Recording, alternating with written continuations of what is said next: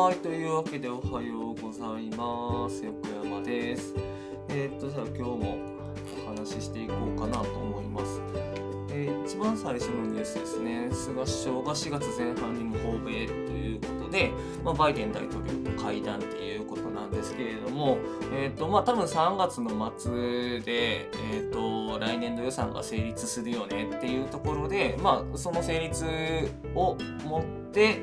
えー訪米するっていうようなスケジューリングだろうなっていう感じですね。でまあ多分ある程度話すことは決まってるんでしょうし、まあ、会談の内容とかあの結論とか決まってるんでしょうけれども、あのまあ、その時にこう国内情勢がどうなってるのかなっていうのはまあ気になるところですし、まあ、どういう話で、えっとどういうふうなあの結論になるのかっていうのはちょっと興味あるところですね。まあ、基本的にはその日米同盟の話と経済の部分とであとは、えーとまあ、ワクチンとかコロナ対策っていうところになってくるんだろうなっていう気はしています。続いてですね、まあ、米中対立っていうことで、まあ、中国の全人代っていう、まあ、その中国の国会と呼ばれるようなものが終わったんですけれども、まあ、その中国も 失礼しました。近年そのまあパワー持ちつつあるんですけれども昨年とか一昨年とかあのトランプ政権下のアメリカと結構バチバチやり合ったっていうところがあるので、まあ、貿易関係っていうところなんですけれども、まあ、トランプの場合は結構概念的な部分であの重工業を守ろうみたいな感じでやったりとかしてたんですけれども半導体の部分でもあのアメリカから入ってこないとかっていうのがあったので、まあ、その辺を結構警戒してるっていう部分ですね。でまああのバイデン政権も結構その対中に関してはちょっと強気な姿勢っていうかあの、まあ、警戒してるっていう感じがあるので。まあ、中国としてはアメリカにあまり依存せずこう自国内で回していこうみたいなところがあるのかなっていう気はしています。で、まあ、ただ、あの、対米に関してはそんな感じですけれども、対香港に関してはやっぱりかなり強気な、あの、あれを見せてるな、態度を見せてるなっていう感じで、今回もちょっと選挙制度変わるっていう話ですし、まあ、香港は、ちょっとこのまま行っちゃうのかなっていうのがあるんですけれども、それはそれでちょっと民主主義の危機だなっていうのは思うんですけども、行っちゃうのかなっていう気はしています。で、まあその中国もこれからどうなっていくかっていう話なんですけれども、あの国内のハンドリングがかなりあのできるようになってきたっていうところで、まあ、やりたかったようなことをやっていくっていうところになるのかなっていう気はしますが、えー、とこのまま本当にすんなりいけるのかなっていうのがなんとなくなんですけれどもこう全然理屈があるとかあのそういうのを学んでるとかっていうわけじゃないんですけれども本当にこのままいけるのかなっていう気はしているのでまあ一つか二つぐらいまたステップというか大きい壁みたいなのが出てくるんじゃないかなってなんとなくそういう気がしています。はい、次ですね。新型コロナの感染者が、まあ、前週と比べて約1割増、全国でっていう話ですね。1割増っていう話なんですけれども、まあなんかその専門家さんのこうツイートとか見てると、まあ変異株の影響が大きいのかなっていう気はするんですけれども、まあ、もしかしたらこう結構コロナ慣れみたいな感じのところがあってでこの前ちょっと都内出たんですけれども結構人いましたしそういうところの影響はあるのかなっていう気はしなくもないなっていう感じですね。でまあこのままだと関東圏内も再々延長ありえるのかなっていう感じはするんですけれども、まあ、別の記事でちょっとそこはなかなか理解してもらえないんじゃないのっていうようなことも書いてあったのでまあ、どうなるかは不透明な感じですね。まあ、専門家は頭痛いところかなっていうところですし、まあ、政府にとってもこの2週間で抑え込むって言ってたんで、まあ、それが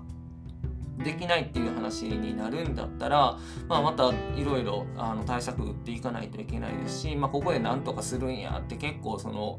なんやろ精神論的に言ってたんでやっぱあかんかったんやみたいな話になるとあのまあ、政権の地盤地盤というか基盤としてもこう揺るぎかねないなっていう気はしています。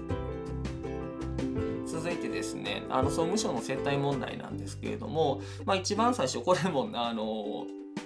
ずっとお話ししてますけど一番最初は菅さんのご長男の東北新社っていうところの接待問題から始まってでそれが続いて、まあ、NTT に飛び火してっていうところでで最初は官僚さんの接待だっていうのがその次が、えーと、大臣とか副大臣とか、えー政務官っていういわゆる政務三役って呼ばれるような人たちの接待っていうところに話が飛んできてて、まあ、ちょっとずつ大きくなっていってるなっていう話ですね。でまあこれ全部元ネタ文春さんなんですけれどもまあ文春も多分分かってやってるなっていう感じですね。でまあ歴代総務大臣として、えーと、市川早苗さんとかあとは野田聖子さんっていうのがいやいやそういう接待とかじゃなくってただの会食だったんですよっていう話はしてるんですけれどもあの大臣規範っていうのがあってで正式名称国務大臣副大臣及び大臣政務官規範っていうものなんですけれども、まあ、そこの項目に関係業者との接触にあたっては国民の疑惑を招くような雇用してはならないっていう、まあ、そういう一面があるんですちょっと間はしょってるんですけどっていうのがあるのでえー、まあ、今回の会食とかもそれに抵触する可能性はあるなっていうところですね。で、まあ、そこのチェックをしっかりやらんとあかんなっていうところではあるんですけれどもその調査チームは武田大臣を筆頭にっていう話をこう機能したんですけれどもそれちょっと間違えて実はあの副大臣の人を筆頭に、え、チーム作って検証チーム作ってやっていくっていう話だったんですけれどもなんかその副大臣の秘書さんも接待を受けてたっていう話らしくて、まあ、ちょっとトップにふさわしくないよねっていうことで、まあ、この調査チーム検証チーム自体ももう一回えーと、再建し直し再建、うん、もう一回作り直しっていうような形になりそうですということでこの問題はまだまだ大きそうだなっていうふうに思ってますし、まあ、これで本当に国会の時間をすっごい取られてるので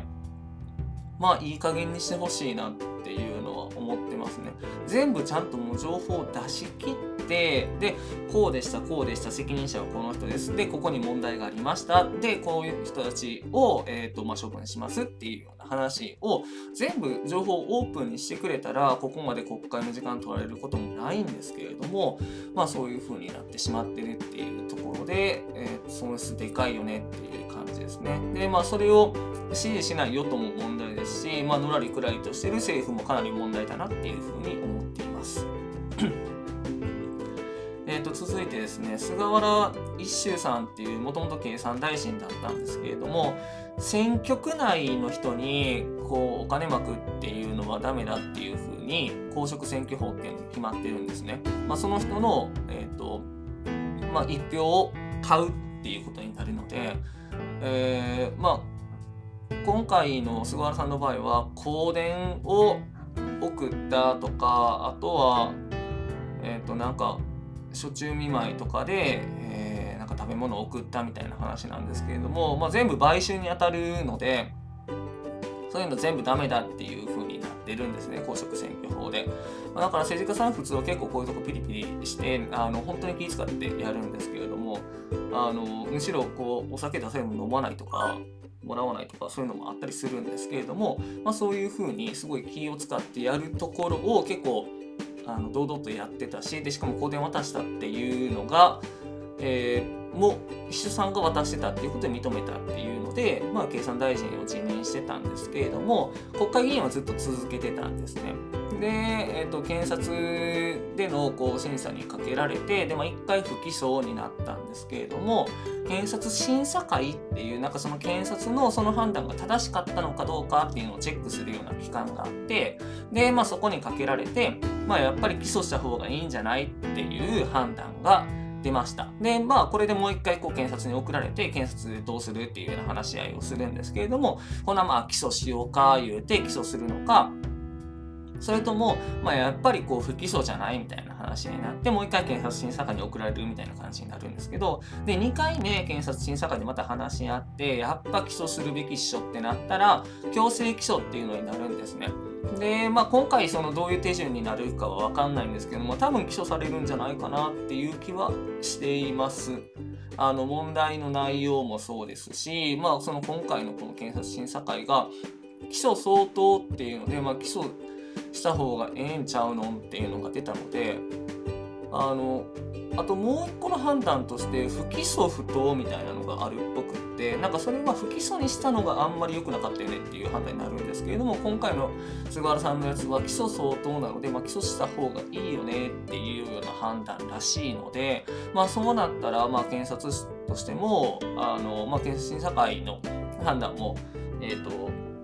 尊重するみたいなあるので、まあ、起訴されるんじゃないかなっていうふうには思ってます。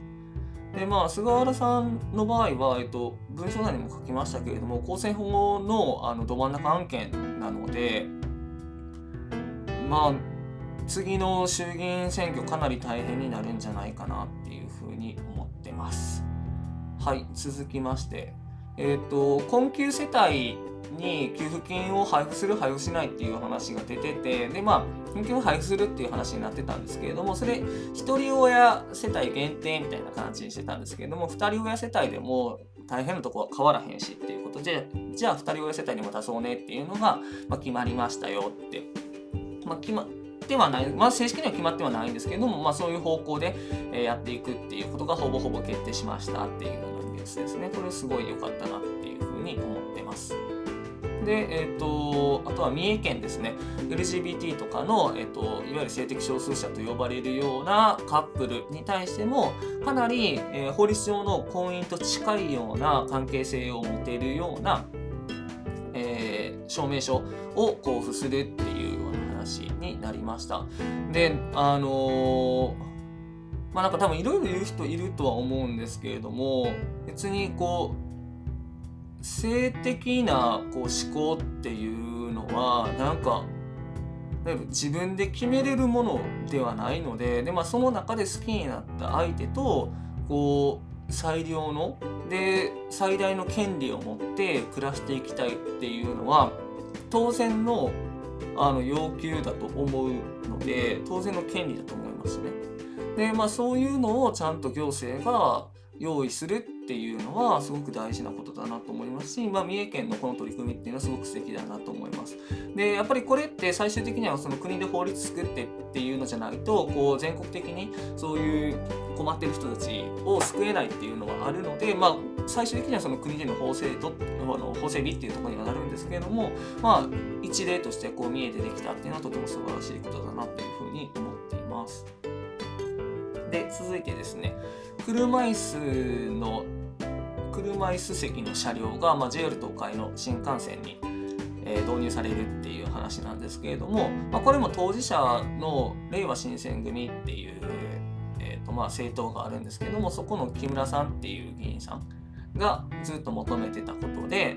でこれ知らなかったんですけど国交省が省令を改正してでなんかそういう風に導入しなさいねっていうことを言ってたらしいんですね。でまあ、それがこう結構トントン拍子でわーって実現してるっていう感じなので、まあ、やっぱり当事者が国政に行ってで、まあ、そこであのそういうのが必要だよっていう声を上げる求めるっていうのはすごく大事なことなんだなっていうのが分かる事例でした。ということで紹介しています。で、えっと、最後はパンダですね。パンダ乗っけてるんで、パンダ見てください。パンダ超可愛いんで、パンダパンダ。めっちゃ可愛いです。ぜひ見てください。ということで、えっと、本日は以上になりますが、えっと、ちょっと、あの、今、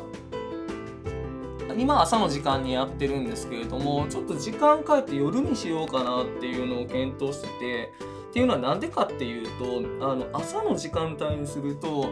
ちょっとニュースの速報性が落ちるんですよね。で夜だとこう朝にやってきたニュースとで、まあ、あと昼間起こったこととかを、まあ、夜にまとめて伝えれるなっていうのがあるんですけど朝にやってると最大2日ぐらい遅れるみたいなのがあるのでちょっと夜で目安としては9時ぐらいからやろうかなっていうのを今ちょっと考えてます。ということを共有して、えー、本日は終わりにしようかなと思います。